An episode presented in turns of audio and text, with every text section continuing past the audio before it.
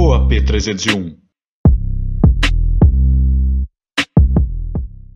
E aí, galera, sejam muito bem-vindos ao podcast da P301. Meu nome é Carlos Augusto e hoje aqui, ó, duas pessoas. Faz tempo que eu tô para convidar essas pessoas, o Thiago e o Bruno. Eles são sócios da Elite Growth Marketing. Falei certo? Isso aí. E, cara, vamos começar o podcast sempre da maneira com brinde. Saúde Opa. a todos. Saúde, saúde. E, pessoal, primeiro eu quero agradecer por vocês terem vindo e a gente sempre começa conhecendo cada um de vocês, antes de a gente chegar no, no trabalho em si, né? Da onde que é cada um, o que, que vocês estudaram, como que é. Bom, vamos lá então, vou Começa começar. Meu nome é Bruno, né? É, eu fiz design na FOA, me formei em 2016 e sempre gostei, sempre fui apaixonado por essa área de comunicação, sempre fui apaixonado por fotografia, tanto é que o meu início foi como fotógrafo, era fotógrafo, e até esse foi um diferencial da Elite no Mas começo. isso, mas isso antes da faculdade? antes da faculdade. Eu já fazia ali algumas coisas, fazia algumas, alguns eventos. Na faculdade eu aperfeiçoei, porque a gente tem aula de faculdade. Sim. De, aula de Fotografia. faculdade, tem aula de fotografia ali na faculdade, então serviu para aperfeiçoar. E como eu falei, isso foi um grande diferencial para a gente no começo, porque a maioria das agências ela terceirizava a fotografia.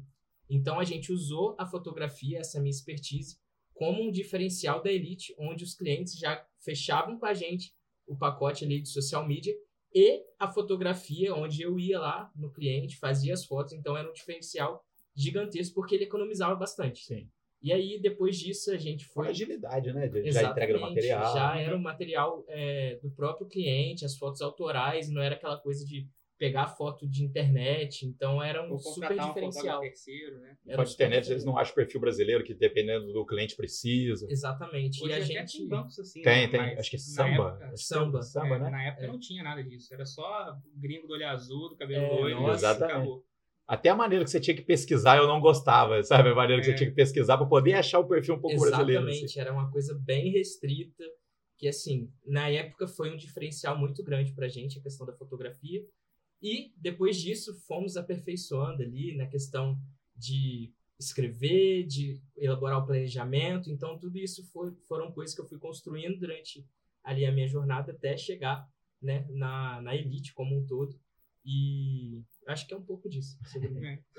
E o resto a gente vai destrinchando durante o lá, daqui a bate-papo. pouco a gente conversa. Cara, eu fui bem diferente do Bruno. É, eu nunca quis trabalhar com marketing, nem publicidade, nem de longe. Caiu de paraquedas. É, desde que eu sou criança, eu falo que até uma base cerebral na minha cabeça, tem que fazer engenharia na federal, engenharia na federal. Aí fiz vestibular. Você é daqui de Volta. Redonda? Eu sou de Barra Mansa. Você É. e o Bruno é de. Eu sou de volta É, redonda Volta mesmo.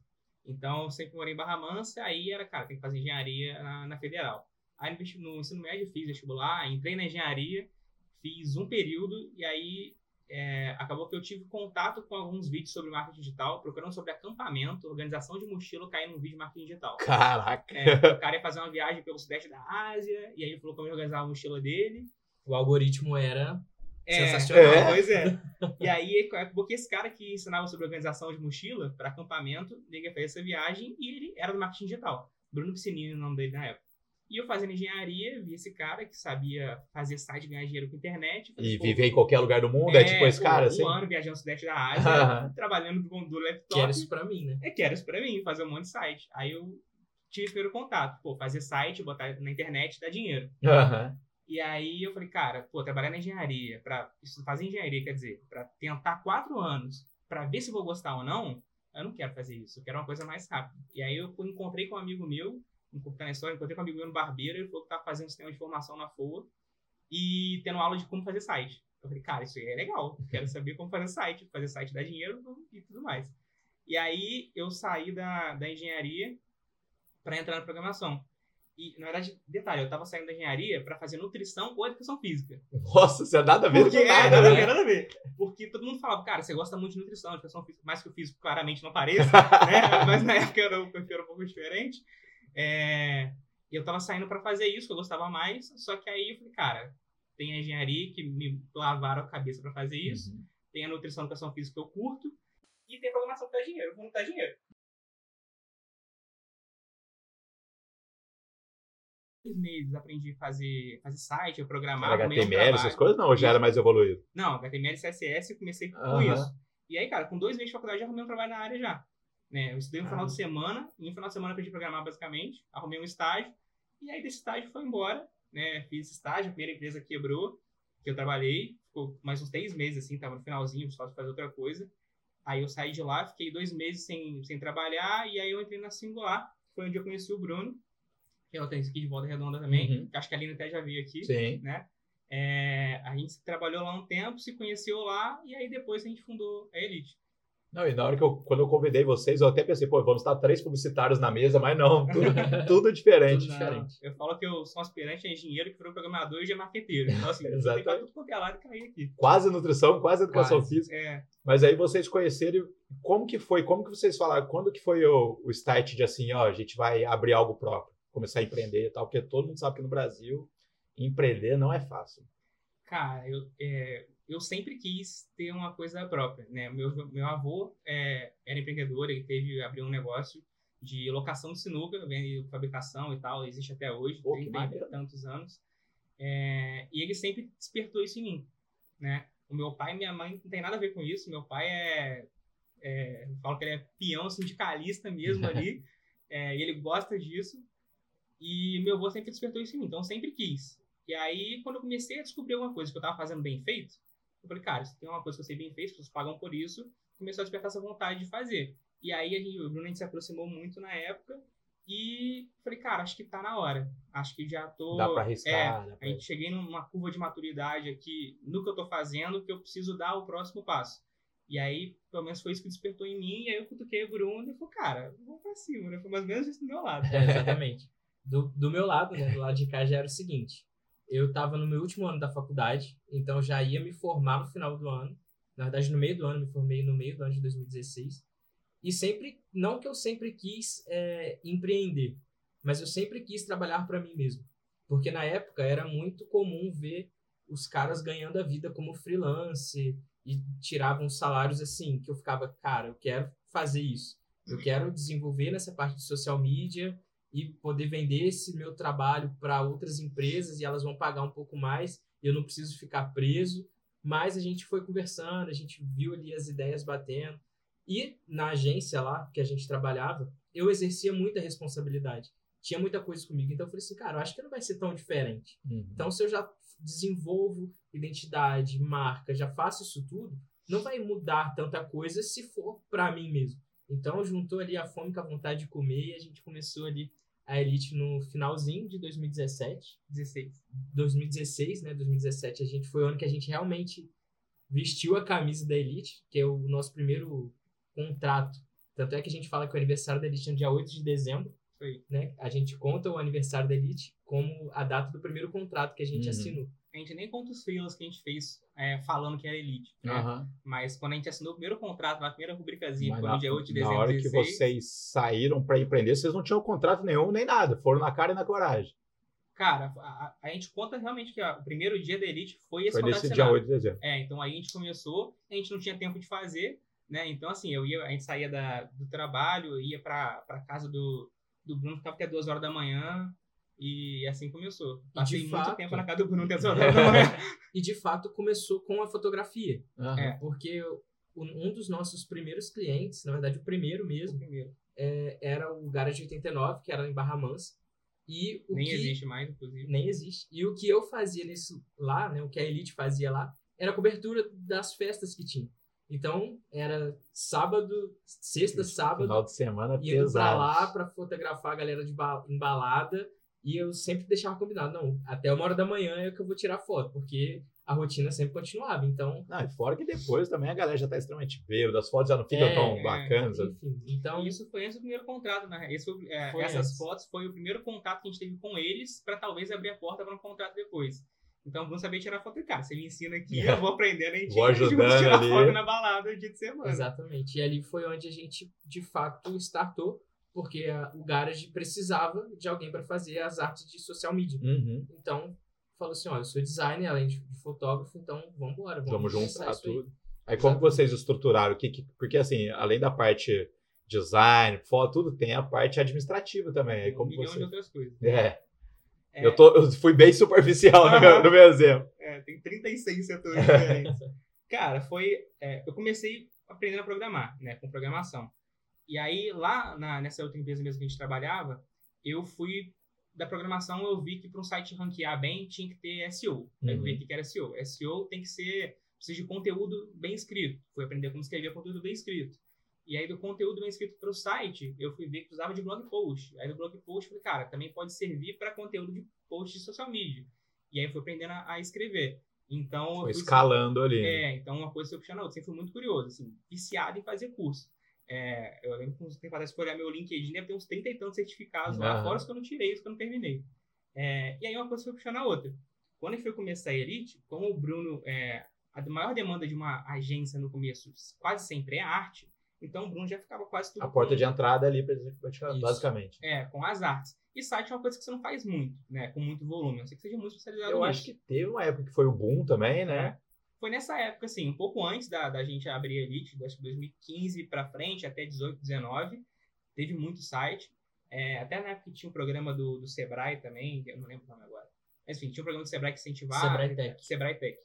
É, que, Incentivava as empresas a fazerem site. é, a, a empresa ia até o Saiu um Sebrae. subsídio, né? É, a gente Pô, nunca fez bacana. parte desse programa, né? Uhum. mas a gente viu em outras empresas.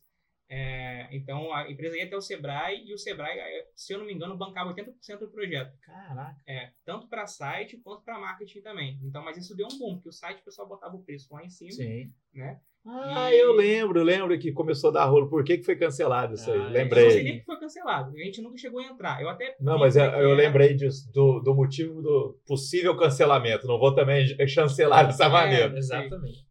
Mas é, foi nesse período. E aí a gente foi vendo isso. Como o Bruno já fazia muita arte, né? Eu fui tendo começando a escrever. Então eu comecei a escrever os- o, texto dos. A gente montava o planejamento junto, as ideias. Eu escrevia, o Bruno postava. Aí é do layout ao texto. 100% saía de tudo, vocês ali. de nós dois. E aí eu não sabia vender, a gente não sabia vender, né? O primeiro cliente, o Garage foi muita, foi muita sorte. O primeiro contato foi através de um network que botou a gente lá. Sim. E aí fazendo foto, a gente depois sem fazer foto pra eles. E aí eu mandei um áudio pro, pro cara, é, orando na rede social, porque querendo nosso primeiro cliente recorrente, né? Aí eu olhei a, rede social dele e falei, cara, tá ruim, né? Sem engajamento. Eu mandei um áudio pro cara. É, João Paulo, falei, pô, João Paulo, tá com. Eu vi sua rede social aqui tá sem engajamento, né? Não tem curtido, não tem comentário, pode ser por isso, isso, isso, isso, isso. Fiz uma mini auditoria rapidinho na rede social dele no áudio, é, de dois minutos. Aí ele escutou o áudio, era 8 horas da noite que eu mandei, ele, cara, pelo amor de Deus, é isso que eu tô precisando, tô falando com a minha mulher o tempo todo disso. E aí foi o, o, o start. Aí cara, vamos fazer uma reunião. E a gente foi lá, marcou a reunião, e daí saiu o, o, O contrato. o contrato. E a gente começou nisso, a gente fazia o planejamento junto, eu escrevi, o Bruno fazia as artes, e o começo da divisão era isso, era arte para um, texto para o outro, e daí foi destrinchando. Isso, e um- uma curiosidade, algo que ajudou a gente muito na época. Hoje em dia, acho que nem se faz muito isso, mas a gente assinava os posts, colocava Sim. o logo. Uhum. da empresa Lembro bem posts. disso. E aí, uma curiosidade é que a gente arrumou uma cliente por conta disso. Uma não, várias depois, né? Mas a, a segunda e mais importante veio daí. Mas eu, eu confesso que quando eu vou em restaurante e gosto do cardápio, eu procuro assinatura. Eu não sei se é algo por estar de design, dizer alguma coisa sim. assim. Eu procuro. Mas é algo que a gente foi entendendo, porque assim, a- o Hoje que a gente está fazendo. não tem mais, né? É, o, Tem poucas empresas que fazem. Quando você. é, algumas. É, a maioria foi parando de fazer mesmo. É São assim, o, é- o nosso entendimento, né? Vou falar do, do nosso entendimento, Aham. por que que a gente não faz isso. A rede social é do cliente, né? Então, eu acho que se fosse algo da minha empresa, outra empresa colocando a marca ali para fazer uma propaganda, Uhum. eu não iria gostar. Então, a gente partiu desse princípio de que, poxa, é a autoridade da empresa e não vale a pena para a gente, a gente não quer se aproveitar disso, por mais que Até me poderia. lembrou de uma história aqui de uma agência que eu trabalhei há muito tempo atrás. É, a gente tinha um, um cliente que era igual ao outro, vamos dizer assim, mesmo ramo, mesmo Uhum. tudo, sabiam um do outro, mas tinha aí esse problema da assinatura, como que a gente resolveu? A gente criou uma marca interna. Aham. Então, um dos clientes, a gente eu criei um logo lá, não vou dizer fictício, Fictício. é, Uhum. Para assinar esse outro cliente, para não parecer, pô, essa agência está tá atendendo os mesmos clientes, a mesma área, mas ambos sabiam. Uhum. Isso a gente deixou claro. Eles aceitaram, acho que pela qualidade do serviço e tal, e a gente só assinava de, de maneira diferente. Não Mas sei se eles também. fazem isso hoje em dia, dá vontade de. Não sei os clientes mais, mas dá vontade de conferir. no começo a gente. Isso não foi desde o começo, não. A gente É. assinou por muito tempo. Inclusive, eu era o cara que falou, não, tem que assinar, tem que botar nossa marca no E eu ficava assim, É a rúbrica, né? É, assim, depois de um- uns dois anos de elite, o Bruno, os outros designers começaram, cara, isso é feio, pô, isso atrapalha a arte, não é legal. Aí, Não, tem que aparecer, porque nessa época tava um comercial violento, né? E aí, depois de muito tempo. Ainda mais quando você faz uma tirando- arte bonita, você fala, pô, é? tem que botar que é nossa aí, é, né? não, tem que marcar o território. E aí, depois de muito eles falando na minha cabeça, é, mentira, depois de muito tempo, eles foram só tirando. Falou, não, tira aqui do Ah, eu parava de fazer. Aí tira do ciclano. Esqueci. Aí, Dei eu- raid ali no Photoshop, esqueci de voltar. Aí depois de um tempo eu fui vendo, eu fui falar o fulano, nem lembro o que era design na época. Cara, você não tá assinando os posts do fulano de tal, aí nego vai estar na rede social, não vai ver. É, pô, foi o Bruno que falou pra tirar. Aí, pô, Jogou pro Eu que outro. assumi é. o BO. E aí depois de um tempo Ah, foi isso é legal. parando. Tanto que esses dias al- alguém na, na Elite já sugeriu, falou, cara, a gente podia assinar os posts. Eu falei, ih, cara, deixa Eu já levantei Ah, não, já passou. não. A gente já passou por essa fase, já viramos essa página. Pera, vamos lá, atrás de outros problemas. E, e como que foi agora que vocês estavam falando, né, de outros, outros usados? Quando que foi crescendo? Tipo, foi contra... vocês viram, ó, agora a gente precisa contratar mais gente. Foi quando eu comecei a não dar conta. Porque E na... Até antes, na real, né? Desde o começo a gente tem, contratou, tipo, pessoas freelance pra assumir Ah, parte do trabalho. Mas chegou uma época que, assim, lá atrás, o comum era vender post todos os dias. Ou seja, se você Não tinha existia ali- overposting ali. cara. Não. Se tinha ali 10 clientes, cara, a quantidade de post que tinha que fazer por dia era absurda. Então a gente, eu, eu lembro que eu falava assim, Thiago, pelo amor de Deus, eu preciso de alguém pra me ajudar, cara. A gente já tá com 10 clientes, eu tenho que fazer 10 posts todos os dias. Isso eu sei Então, bem assim, como que é. É, então era E, bem. e alguns clientes que você tem que criar, né? Eles não mandam conteúdo. Não, a gente criava tudo. Caraca. Tudo, do zero. Eu lembro que o planejamento era uma folha em branco, eu fazia os quadradinhos, a gente colocava lá dia 1 até o dia 30, tirava o final de semana, que eu falava assim, não. A gente postava na mão, então, poxa, final de semana não. E aí, não tinha esses facilitadores já pra deixar agendado? Não, Não, era tudo abrir Na lá, raça, né? postar na hora. Ah, é, pode crer. E, além das 10 que eu tinha que fazer por dia, tinha as famigeradas alterações. Um milhão de Então, operações. era assim, eu ficava muito sobrecarregado. Então, assim, todos os dias era fazendo serão e eu falava assim, cara, eu tô fazendo coisa pra minha empresa e tô ficando até depois do horário. Não, não é, não é possível. Então foi a gente começou a conversar e Começa a ficar entender, saudável mesmo. entender que dava pra gente ter outras pessoas ajudando a gente. Mas o primeiro, acho que a primeira coisa que o primeiro funcio- funcionário colaborador que a gente teve não foi na área do design, foi na área de copy né, Uhum. na área da escrita, de desenvolvimento do planejamento, porque era o que o Thiago fazia, mas a gente precisava de um vendedor, que era o teatro. Thiago. Não era. Virar. Não Ah, era. Ah, a gente denominou lá na hora. Agora é, jogou o dado, É, assim. Agora é. É, a gente, é, antes de contratar alguém full time ali pra ficar direto com a gente, a gente contratou muito freelance, tipo assim, cara, é, vou te pagar por conta. Uhum. Então, se eu redigir texto para uma conta, vai ser tanto. Ah, se eu fazer arte para uma conta, vai ser tanto. Então, tipo, no começo a gente começou a fazer isso, quando a gente não estava dando, dando conta. Até que aí a gente contratou a primeira pessoa, que foi para criar conteúdo. É, e aí eu não lembro quanto tempo depois, aí foi vindo. Aí depois veio de design, vendo a necessidade do- dos outros. Isso. das outras áreas. Ah, as coisas que mais impactaram pra gente, assim, foi que, primeiro, eu era programador, então eu era introvertido, né? Então, assim, eu dava de capuz, era Fone. dentro, entendeu? É, e eu não Vai vender. é, não, não tinha a menor condição. E aí a gente chamou uma pessoa que tinha trabalhado com a gente em outro, em outro lugar para dar uma consultoria pra gente, senão a gente ia vender. E aí ele foi lá ficar com a gente, ficava, tipo, três períodos por semana, tipo, ah, segunda, quarta, sexta na parte da tarde, e ia ensinando a gente. Assim, ó, vamos ligar aqui prospectando junto. Aí ligava, agora liga você. E aí ficava fazendo isso pra gente. A Passava um caminhãozinho assim, básico. É, E aí, nisso eu produzindo arte ali, ó. é, uma mesinha pequenininha. Você já assim. tinha um local fixo já? Tinha. Ou era A- sua casa A ainda? sala da casa do Bruno. Era Era fixo, a gente tava lá todo dia. E aí a gente ficava nessa, fazendo arte, fazendo planejamento, respondendo o cliente e tentando prospectar. E aí a gente foi aprendendo, foi aprendendo com o tempo, fui perdendo a vergonha. E eu brinco que eu, eu treinava não ser introvertido com o frentista do posto de gasolina. Então, tipo, quando ia abastecer o carro, abaixava e fala, meu amigo, tudo certo? Aí a gente falava com o cara, interagir pra ver se eu parecia menos Aham. introvertido, né? E aí, treinando com o frentista, fui aprendendo a Oh, falar que mais maneiro, curiosidade bacana. E aí, Treine com frentista, galera. treino Aí, com o frentista. Isso aí tem vergonha de falar? Conversa com o É. frentista. Frentista Fala assim, nossa, o preço gasolina tá foda, né? Não vai lembrar de você, não vai te julgar, É. se gaguejar. E aí Ou o cara já lá, vem aquele carro de novo. Nossa, de novo, ele vindo perguntar como é que eu tô. E se o frentista fosse introvertido, você também fez ele se transformar, É, né? Tinha que entender o público ali, ó. fui ficar amigo dos frentistas, É. pra ajudar a trocar de posto. Esse já me conhece muito já. É. E aí acabou que eu fui assumindo mais essa parte comercial. E, e cara, esse é um, um problema não. Eu, eu acho que é um problema. Da maioria das agências empresas de marketing, o dono vender. E cara, venda é um core das empresas. Como é que você vai deixar o core na pessoa que mais vira gargalo de negócio? Né? E aí a gente conseguiu aprender isso cedo. Então, essa pessoa que está fazendo consultoria pra gente, depois a gente contratou ela full time. Ah, Então, assim, pouco, pouco tempo de elite, eu fiquei como principal vendedor. Né? A gente aprendeu isso muito cedo.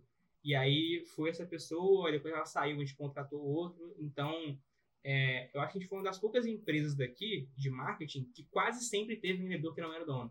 Mas que eu sabia vender, esse, a- poucas mesmo, tá? é, quase sempre é o dono, cara. Porque o dono ele tem a taxa de conversão maior do que os outros. Uhum. Se, se eu apresentar 10 propostas e o meu vendedor lá apresentar 10, eu com certeza absoluta vou fechar mais do que ele. Porque eu conheço o produto. E o Né? cliente também acredita, pô, quem tá vendo é o dono, né? É, tem Também. essa importância. Assim, clientes maiores, eu ainda vou, Uhum. né? Então, tipo assim, o cliente, cara, esse cara tem muita importância. Ele vai, quer ter a massagem no ego de estar falando com, com o dono ali. Né? Ah, confiança de tudo que ele vai perguntar vai ser respondido, né? É.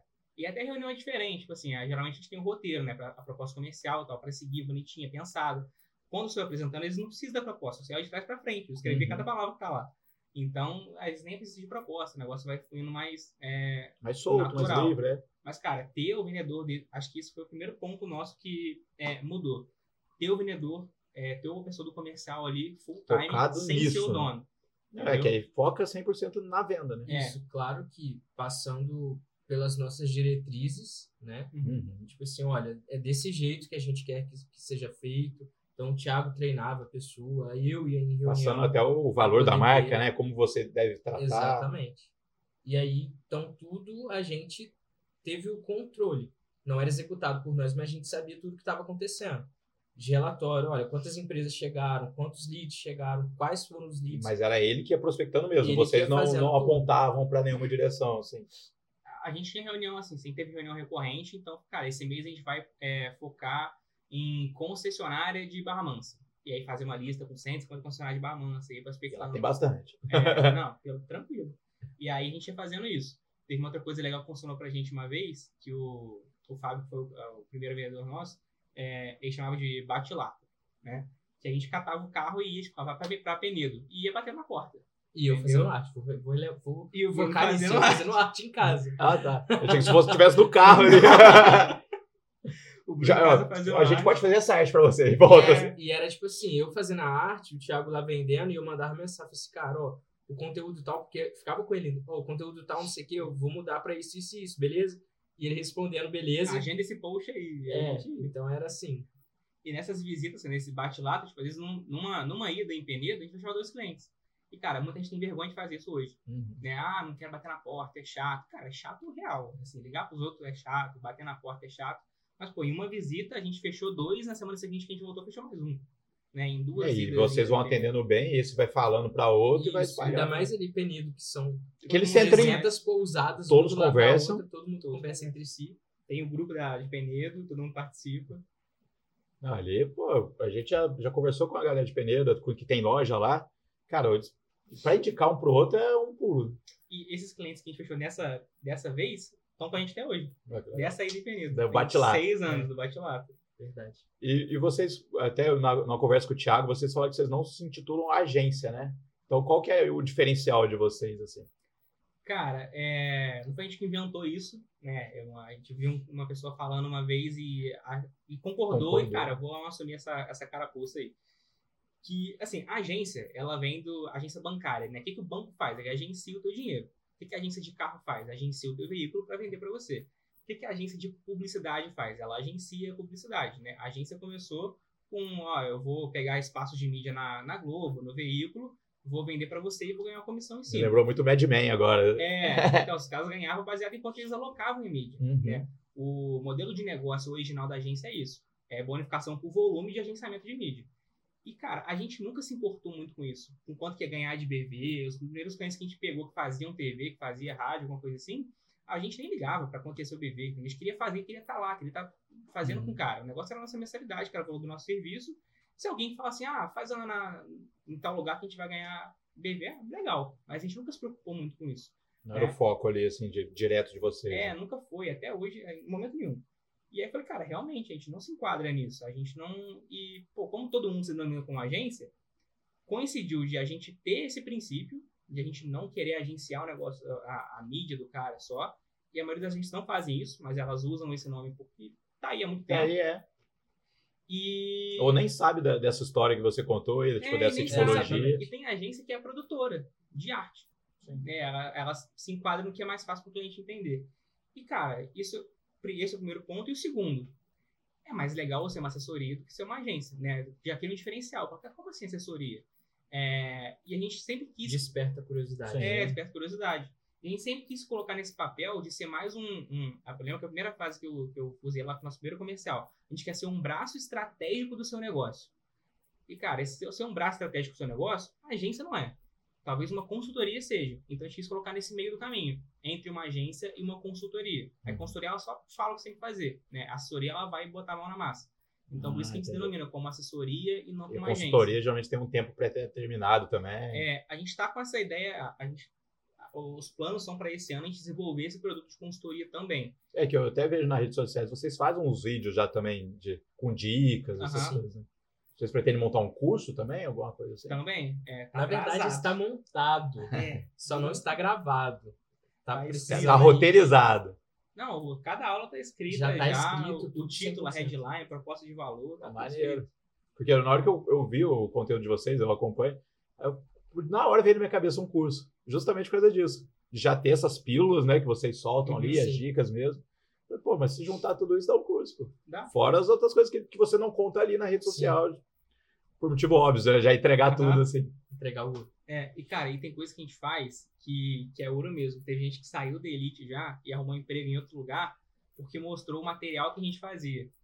Então, tipo assim, ah, a hora que ah, eu trabalho nesse lugar aqui é... e a gente usa esse modelo de planejamento. Então, tipo, a gente é muito de processo, uhum. né? É, pela minha cabeça também de engenharia, programador. Programador, né? É. E, e o Bruno também, a gente foi se conectando nisso. E aí, cara, olha esse modelo de planejamento que eu uso. Aí a pessoa, caraca, maravilhoso, vem trabalhar aqui pra você fazer assim. então, assim, os nossos modelos, os nossos Replicar. templates, as formas que a gente faz as coisas, é, cara, eu falo sem medo de errar. Hoje é uma referência.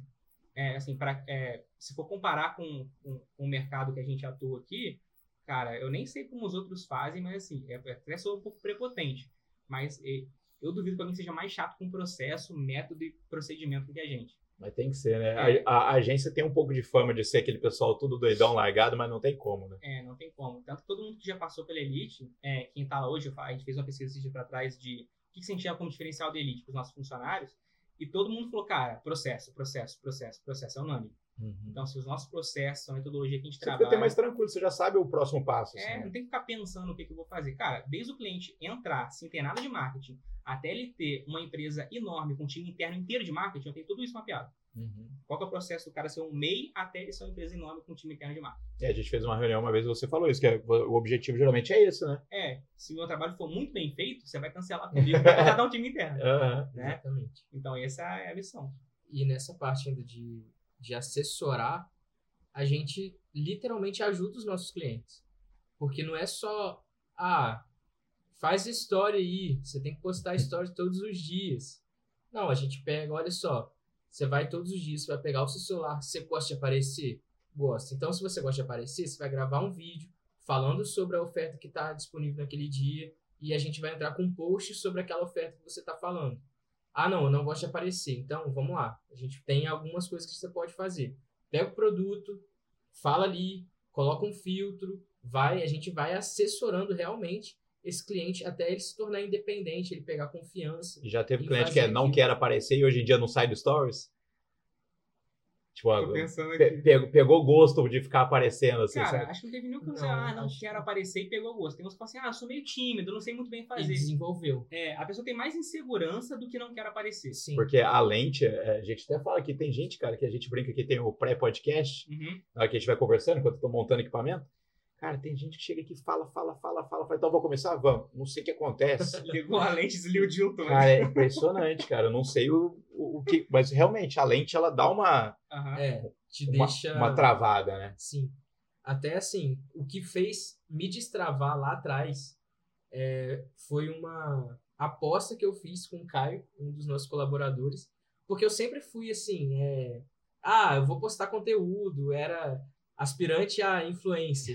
E aí, eu- só que eu postava e, tipo assim, acaba, acabava, não postava, não dava continuidade. Ele falou, cara, vamos fazer uma aposta? Você vai postar stories durante 30 dias direto. E aí, infelizmente. Pra elite mesmo. Não, Não, pra no meu perfil. Ah, Da Elite a gente nem, nem falava direito É. naquela época. E aí eu lembro que eu perdi a aposta e eu tive que postar 30 dias de conteúdo. E ali foi onde desenvolveu, onde eu perdi a vergonha. Então, hoje eu gravo stories em qualquer lugar, não tem esse negócio. Ah, a pessoa tá, tá te olhando que você tá gravando. Que bom, assiste lá depois, me segue lá. Cara, e, isso ainda fica travado, tá? Eu ainda não tenho essa. Fica aí a dica, 30 É, mas dias. o podcast a gente faz chamada, é algo, Aham. algo mais tranquilo, mas no meio da rua, assim, quando eu vejo alguém gravando, eu fico assim, cara. Cara, Maneiro, não maneiro, grava, mas- Não. Mas o Bruno destravou muito antes de mim. Não, mas tem gente que tá no, pode estar em qualquer lugar que tá nem aí.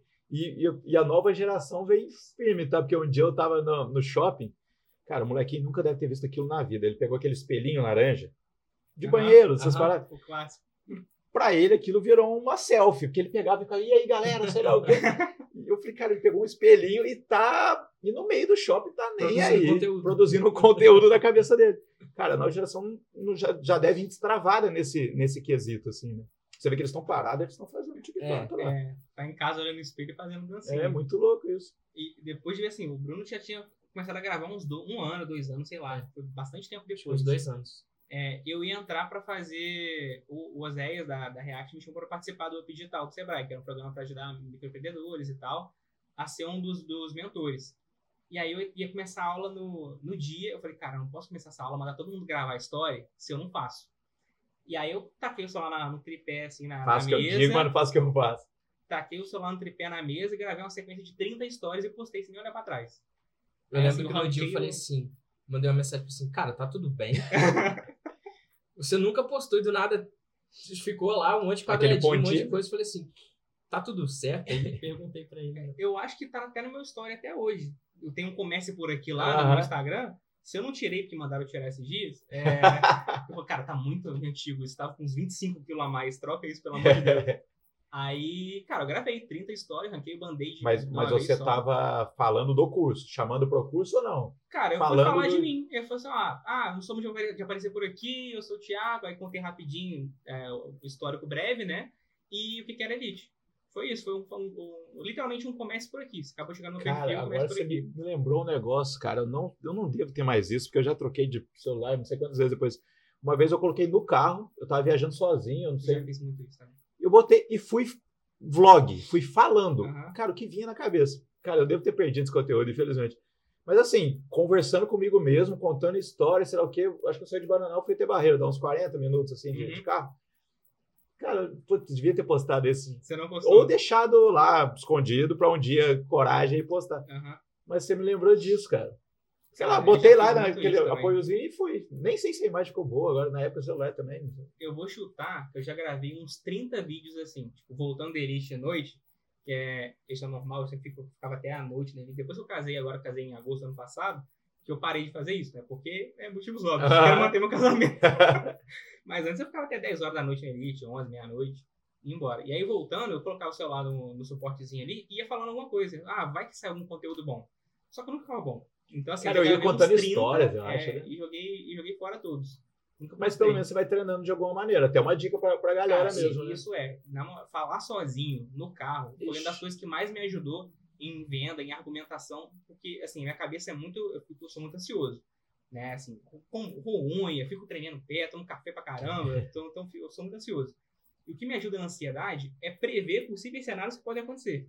E aí, tipo assim, ah, cara, e se amanhã naquela reunião o cara fizer essa pergunta? Aí fico falando no carro sozinho. Porque a pior sensação é o cara perguntar algo na reunião, você na hora não saber responder, na hora que você sai de lá, você tem a resposta perfeita. É. Vem na... Cara, isso me dá um ódio, Sim, cara. cara, é, e assim, eu odeio essa sensação. E aquilo que seria a resposta, que era a virada de chave total ali.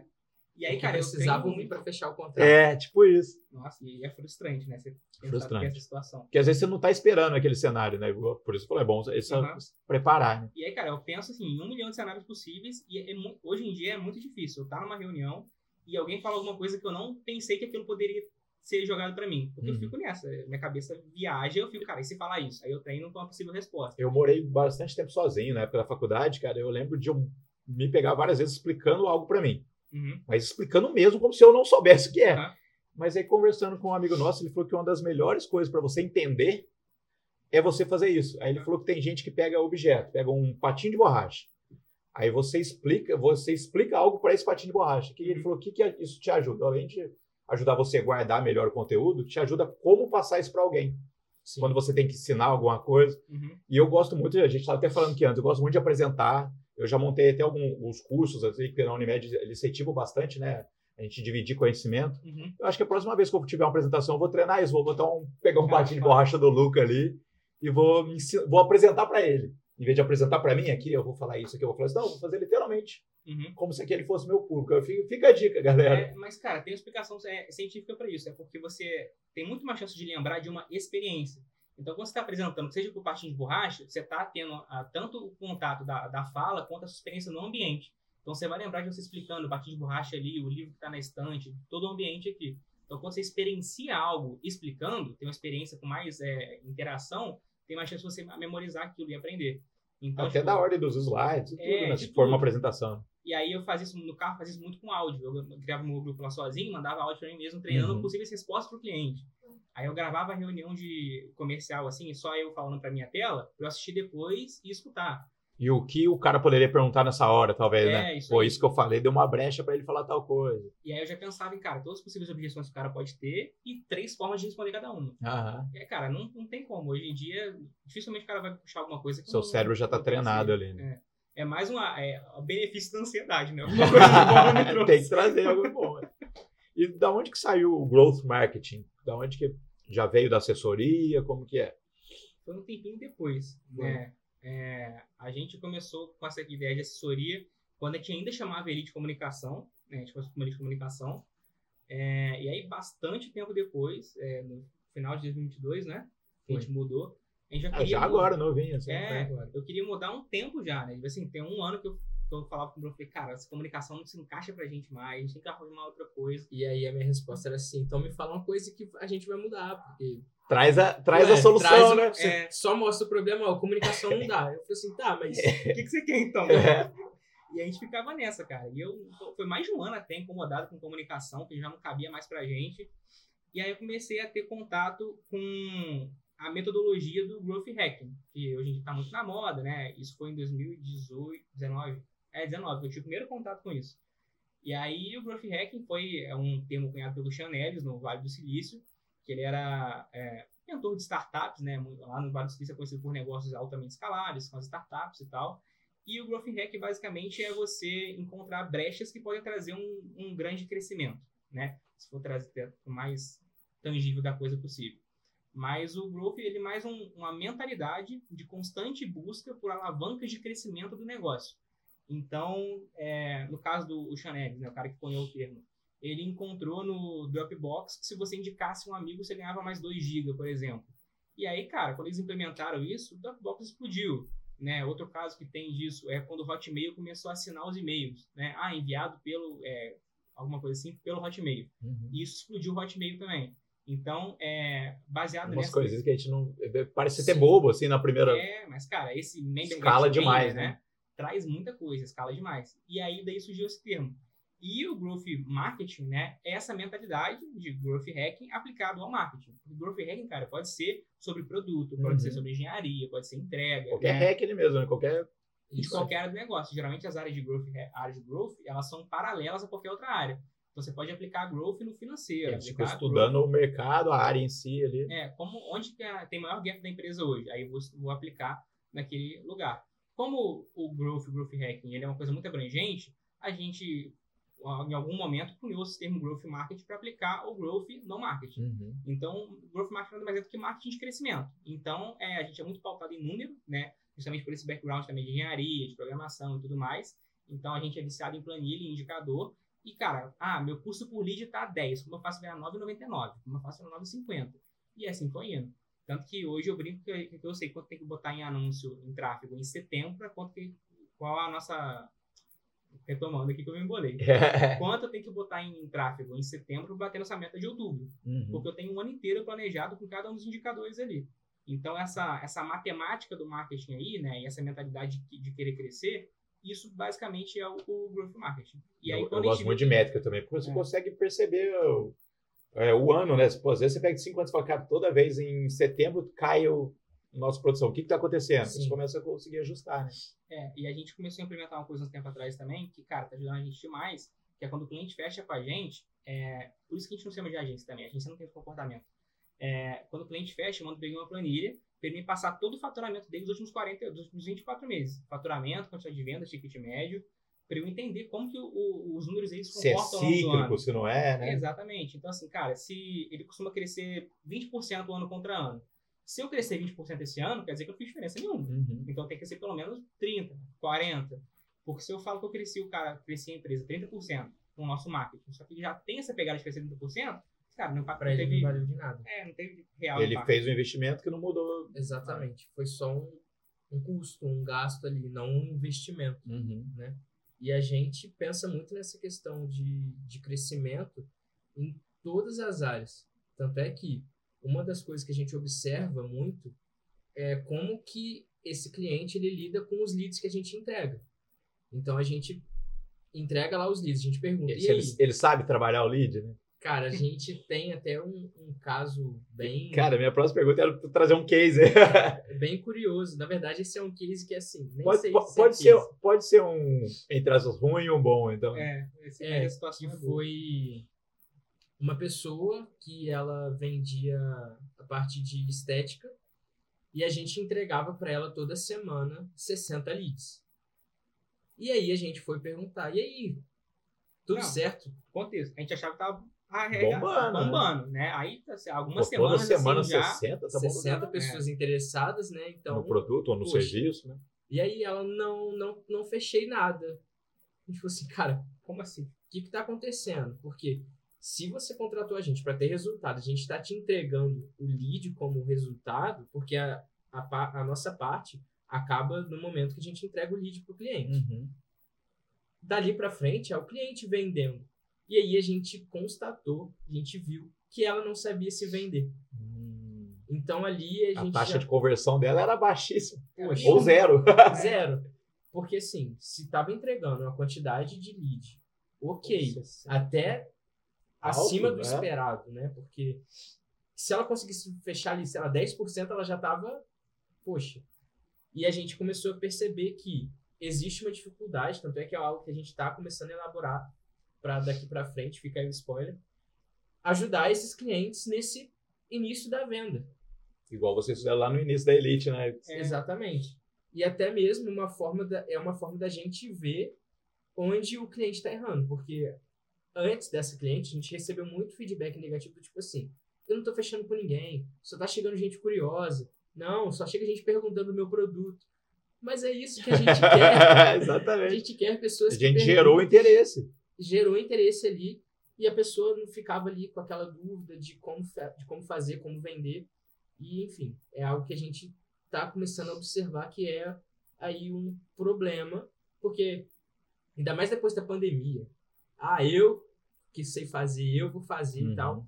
E agora a gente está vendo que nem sempre eu Mas, sei fazer sim. tudo. Então, a gente percebeu essa questão. E essa frase que, você, que o Bruno falou, ah, tô chegando muito curioso. Tem pouco tempo que eu, refle- que eu tive uma, uma inflexão sobre isso, que é o. A gente já sabe disso há muito tempo, né? Todo mundo que trabalha com marketing sabe. Mas o trabalho do marketing é fazer isso. É despertar curiosidade nas pessoas sobre o seu produto, sobre a sua empresa, sobre o seu serviço. Então, a, antigamente, quando o cara fala, ah, só tá chegando curioso, a gente se preocupava muito em como não fazer isso acontecer. Só que aí, uns seis meses atrás. Pra, eu- pra já chegar um lead quente, o que é difícil, Sim, né? é, então, uns seis meses atrás eu pensei falei, cara, mas o trabalho do marketing é esse. É despertar curiosidade na pessoa. Né? A partir do curioso, você, aí você faz o trabalho de E venda. Nossa, eu nunca pensei em fazer esse, esse serviço. É, é aí, né? É, exatamente. Como que funciona? É. É pra mim também? É, né? tipo, ah, mas eu não quero, eu não quero ter gente perguntando como que funciona, eu quero ir querendo comprar, porque assim, mas Mas é aí, aí você tem que fazer se convencer, né? tcharam, surpresa. Mas isso é um problema, cara, que o mercado de marketing digital criou nas, na- nas empresas. de É, agência, na verdade. Não, mercado de marketing digital mesmo. Que é porque o pessoal está acostumado a fazer seis em sete, a vender infoproduto. Porque no mercado de infoproduto, o marketing vende. O, merca- o marketing é também a parte de venda. Né? E o pessoal acostumou com isso. Ah, não, marketing vende, marketing dá. Já chega. Eu só, eu só entrego o produto, né? É, então a- o pessoal criou essa, esse estigma. Só que, cara, hoje o mercado de infoproduto já não é mais assim. O mercado de infoproduto tem time de vendas imensos, né? O pessoal fica te ligando o dia inteiro para te vender o curso X, o curso Y, uma forma de lançamento. Então, hoje o mercado de infoproduto disseminou essa mensagem abertamente, mudou essa ideia, mas o mercado tradicional continua com esse estigma de que o marketing tem que vender. Quando assim, o marketing é feito para vender. Só que tem um pilar importantíssimo aí que é o time comercial, que é o papel, de, o papel do time de vendas, que muitas vezes é negligenciado, né? Agora, a gente pode falar do case que você ia perguntar. Sim, o lado bom agora. O lado bom. É, quer falar algum? Posso falar. Teve um. Se viu algo na sua cabeça. Já legal, tô com um aqui na ponta da língua. Teve um. Vou falar um que eu mais gosto. É uma empresa de Campinas, uma loja de portas e janelas. Tem isso, a gente atende muito. Metade, mais da metade dos nossos clientes não são daqui, são de fora. É uma empresa de portas e janelas de Campinas, que eles tinham cinco lojas e eles queriam vender mais sem ter que abrir mais loja. Né? Porque varejo tem muito esse estigma de quanto mais loja, mais eu vendo. Uhum. Por isso que farmácia tem três unidades iguais na mesma rua. Na mesma rua. né? E aí ele veio com esse desafio de querer vender mais sem ter que abrir mais loja. E eu falei, cara, beleza, vamos fazer o seguinte: contrata um WhatsApp só para internet, contrata um vendedor só para vender demanda na internet, a gente vai gerar demanda para esse cara. E assim a gente foi. No primeiro mês vendeu lá seus 10, 20, 30, até que no quinto mês de E trabalho. algo não deve ser tão simples de vender, né? Porta e janela. É, cara, a, a objeção é pouca, porque é produto e produto de senso comum. Você sabe que uma porta é uma porta, e Aham. janela é janela, e é isso. Então, assim, acaba que nesse caso o produto foi até. Um, foi, facilitou o, o case, né? Uhum. E, e é- no quinto mês de trabalho a gente bateu 100 mil de faturamento só através desse vendedor. O faturamento de todas as lojas que cresceram também. Então, em cinco meses de trabalho, a gente investiu 6.280 reais em tráfego e faturou 400 mil só com um vendedor no WhatsApp. Assim, E- Eles eram zero na internet, assim? Cara, eles já tinham Instagram, mas eles não tinham venda direta do Uhum. Instagram, direta de, de A internet. pessoa tinha que ir até a loja. e tal. É. Isso. E aí, cara, esse é o case que eu mais gosto. Teve cases que faturaram muito mais, faturaram milhões, mas o que eu mais gosto é esse, que é uma empresa tipo, super tradicional, porta e janela para classe BC, que, cara, pô, vou vender. Todo mundo sabe por que precisa de porta, por que precisa de janela. É. Exatamente. Então, esse é o case que eu mais gosto. Já o que, o que mais me chama atenção, a gente tinha um cliente é, que ele tinha, tem uma agência de carros e ele chegou pra gente um dia e falou assim, muito direto, vou abrir um restaurante japonês. E a gente ficou assim, tá. Aí ele, então, eu não tenho local, eu não tenho nome, eu não tenho identidade, eu não tenho nada e eu quero a ajuda de Se vocês pra isso. É, Ele chegou com uma ideia de... não tem dinheiro. ele chegou com uma ideia de- de ser na vila, na Vila Santa Cecília, e ele veio com o nome de Sushi da Vila. Sushi da Vila. E aí eu lembro que na hora eu olhei pro Thiago, a gente se olhou assim, tipo, na... não, não, não vai se chamar Sushi da Vila. E vai chamar o Martinho da Vila pra fazer a propaganda. Não, papo que assim, pra convencer ele no, começo, no, no início... que a pessoa já chega, tipo, Convicta. que tá na melhor ideia do É, mundo ali, né? Nossa, tive um insight brilhante, Deus tocou no meu coração e assisti da Vila. A gente traduziu o Sushi da Vila pra japonês pra ver como Foi. que ficava.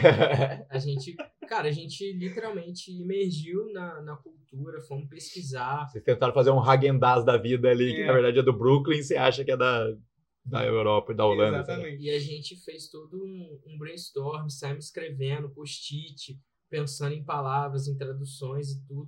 E a gente chegou num nome. A gente pode falar? Não sei. Se for falar os números, não. Tá. Fica, fica subentendido. Ah, um restaurante japonês que foi um sucesso aqui na, na nossa cidade. E o case, além de ter sido criado todo por nós, a parte de nome, até a arquiteta foi a gente que indicou. Então a gente fez o trabalho em total 100% conjunto, ali, né? pensando em tudo. A gente pensou literalmente em tudo do restaurante. E aí, é, o, o, o case de sucesso foi: a gente começou a fazer o marketing ali mais ou menos uns seis meses antes. A gente já fazia anúncio, vem aí, tá chegando. É, ele ia abrir antes, mas aí veio a pandemia. Sim. E aí teve que estender. Então por isso que ficou seis meses fazendo marketing antes. E também. aí Meio que é- quase um save the date ali, né? É. Nossa, save muito esse Save Nossa. muito. É assim, Se gente- programe mesmo. A gente postava alguma coisa, vem aí, a pessoa já, já tava ficando chato. Tipo, Tipo loja de carro, não compre sushi hoje. Não compre nesse semestre, espere o próximo. a pessoa já ficava tipo assim, os comentários eram, nossa, mas vem aí quando? Já, vocês falaram que ia vir em janeiro, já estamos aqui em março e nada ainda. É, Assim, começa a gerar isso aí, né? e Mas, então- cara, foi uma. Assim, é, E tinha pandemia, de, não de desculpa, mas É, de, é, de, mas de- foi bom de que criou defesa. essa antecipação. O pessoal começou a querer. Muita gente começou a querer Queriam. antes de abrir, entendeu? Não sabia onde que era, o que, que ia ser. Mas, cara, não aguento mais repost desses caras. E a gente tinha foto real já antes É. de abrir. Então eles marcaram, tipo, A gente fez a degustação legal. escolher os, os pratos. Essa, essa é a parte boa de quando tira foto de comida. Nossa, É. maravilhoso. Saudades. E Isso aí, que eu ia falar, eu acompanhava em uma agência que eu trabalhava, nossa, cara, comida top. Bons tempos que eu fazia isso. A parte realmente agora do case foi quando a gente foi inaugurar e a gente teve um insight de contratar, foram 16 micro-influenciadores. Eu peguei influenciador de todas as áreas possíveis. Comédia, Para os cantor, públicos mesmo, tá bem diversificado. para qualquer pessoa. Eu tava vendo os stories, se a pessoa gosta de música, tem- tinha alguém ali falando sobre o restaurante. Se a pessoa gosta de maquiagem, tinha ali uma micro-influenciadora falando sobre isso. E a gente fez ali um lançamento em dois dias de, de influenciadores, receberam em casa, foram no restaurante na inauguração. E o resultado foi, no final de semana de inauguração, esgotou o estoque de peixe, de salmão do restaurante. De tanta gente que queria saber, queria ver como que era, o que, que era aquilo que estava prometendo porque a gente causou assim, uma curiosidade no público gigantesca. E os influenciadores ajudaram muito. Eu lembro que assim, a gente passou para os influenciadores é, o roteiro, ó, a gente quer que fala isso, isso e isso. Os influenciadores até agradeciam, ah, obrigado, porque eu quase nunca sei o que falar. Então, assim, foi um case de sucesso, assim, que... E é uma garantia pro lado de vocês também. Ele só fala do, do modo dele. ali. Exatamente. Senão ele vai fazer só um bumerangue e aí É. vai falar, ah, entreguei. Enfim. Então, assim, foi um, um é case legal. de sucesso bem interessante que eu gosto muito. Porque a gente pegou do zero, literalmente. É, pegou no colo. E a continua... esse foi só o lançamento. A, continu... É. a gente lançou no Dia dos Namorados de 2020. Uhum. né? Foi na, na quinta-feira. E aí, sábado, já tinha acabado o estoque de peixe. Salmão, né? E a conclusão disso é que, assim, no meio da pandemia, o restaurante inaugurou e foi do zero a 200 mil por mês é, no meio da pandemia, né? Que todo mundo tava preocupado. gente, Perdendo dinheiro. Perdendo dinheiro, quebrando. E, cara, influenciador foi a coisa-chave para esse restaurante. Muita gente fala assim, ah, isso não funciona. Tem gente que acha ainda que não funciona. É, eu, né? até eu, eu tava numa reunião esses dias onde a gente estava estudando várias coisas, tá- tava falando, quem apresentou falou que o influenciador, eu até concordei, o influenciador é a nova garota propaganda que tinha antigamente. Agora é o influenciador. É Uhum. lógico que você tem que tomar cuidado com o influenciador, com o estilo, com- Sim. você tem que analisar o conteúdo dele, É. o que, que ele costuma falar. Principalmente que na nossa região é bem assim, né? Tem uns que se atiram para todo lado, É. né? Apocalípticos. É. Tanto que teve uma que mandou mensagem querendo fazer, que ela postava uns conteúdos meio. É, Eróticos. é quase indo pra esse lado e acho que não vai combinar, não. Ela tinha muito Não é uma sex shop que a alcance. gente tá querendo vender no É, momento. não, ela tinha muito alcance, muito engajamento, mas acho que não ia conectar muito Não. com, o cliente. E ah, o, o outro ponto influenciador é que a gente usou os 16 no lançamento, mas seguiu fazendo toda semana Toda semana. até o fim dos tempos, é, dois influenciadores. Uhum. Então toda semana, é, dois influenciadores recebiam, um recebia em casa, O o outro, outro ia lá. Pô. Então a gente sempre teve um time de oito parceiros influenciadores. Ia trocando ao longo do tempo. Mas, cara, sem isso, com certeza não ia ter crescido, tido o resultado que teve Pô, legal. é, esse, esse cliente. Cara, o, o nosso tempo aqui é apertado, mas tem uma pergunta que eu, que eu quero conversar. Como que vocês estão vendo o futuro da publicidade com a inteligência artificial? Como que...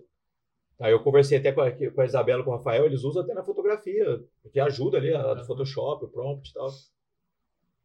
Você- Vocês, vocês acompanharam o, so, o So- Sora? Sora? Assim? aham. Cara, aquilo é genial. Genial. Ao mesmo tempo que assusta. É, Mas é, eu vou trazer uma pauta que eu vi hoje. É, hoje estava sendo votado lá no Senado essa questão de inteligência artificial na política.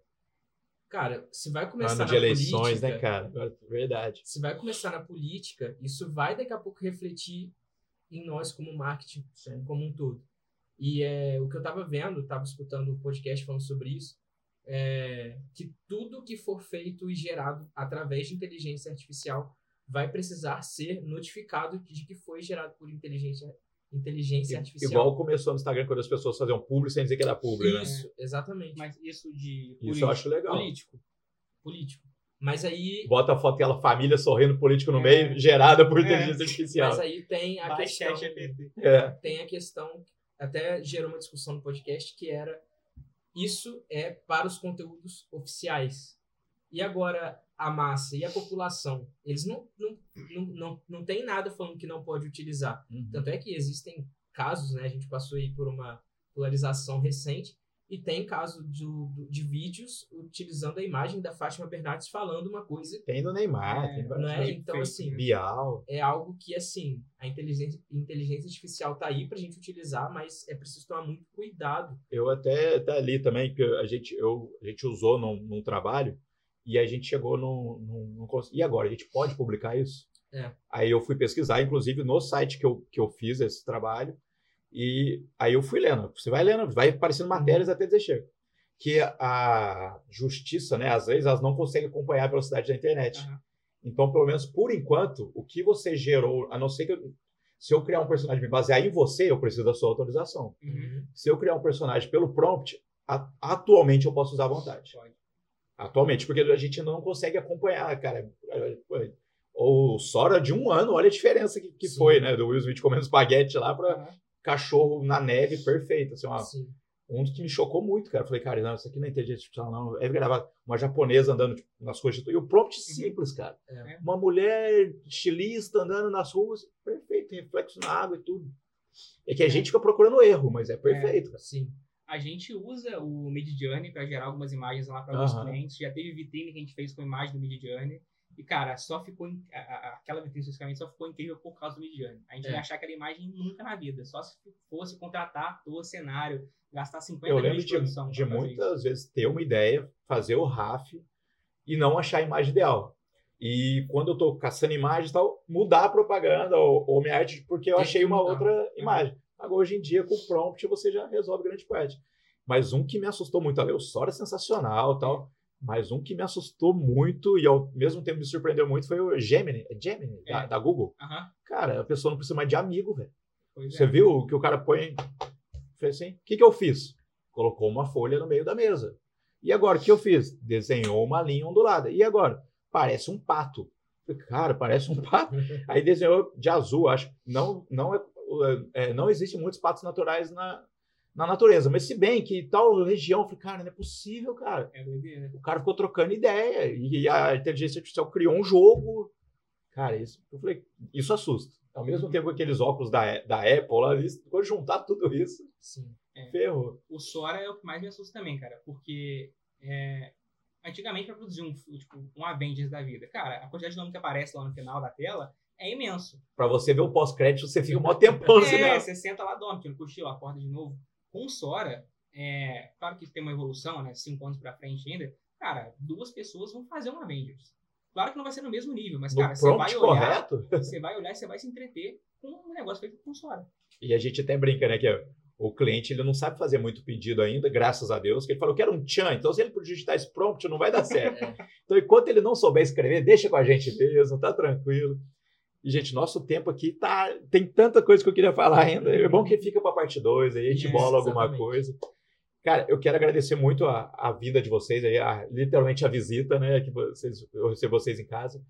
E eu quero que vocês indiquem alguém para participar aqui com a gente. Pode ser mais de uma pessoa, cada um pode indicar um. É com vocês. Beleza. Bom, eu vou começar indicando o Caio Raposo. Ele é, foi um parceiro nosso é, da Elite e ele trabalha com a parte de varejo. Hoje ele cuida de algumas empresas ali é, na parte de ótica, e então ele faz um trabalho super legal para essas óticas. E além disso, faz a, a parte de consultoria para outras empresas. Então fica aí a minha dica Caio, Caio Raposo. Isso aí. É, eu vou indicar o Oséias da React. Ele, quando a gente começou a Elite, ele foi um, um- um bom mentor para mim, assim, que já tinha agência há mais tempo, né?